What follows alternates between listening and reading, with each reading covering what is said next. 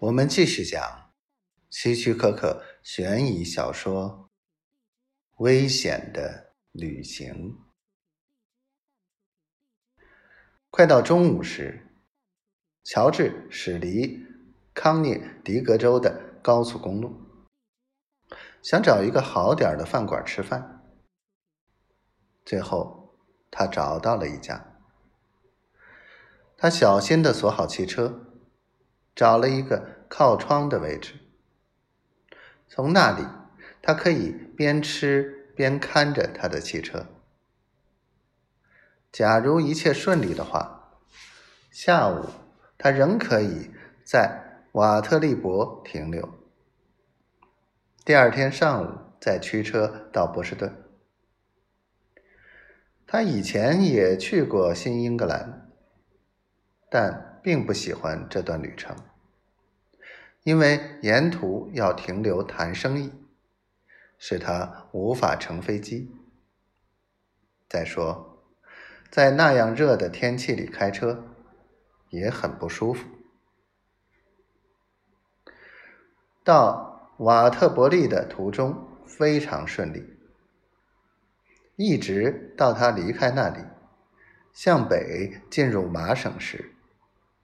他才注意到有一辆绿色的轿车在跟踪他。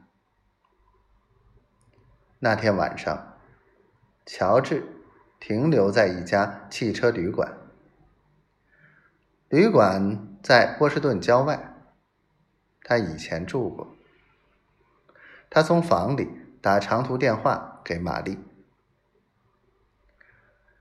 一切顺利吗，乔治？”“很顺利，亲爱的。”天气非常好，你明晚会到家吗？那得看情况。如果波士顿有事，可能得后天。当心点，乔治，千万当心。你房里有枪吗？当然没有。我反正不会用它射任何人的，乔治。我知道，我会当心的。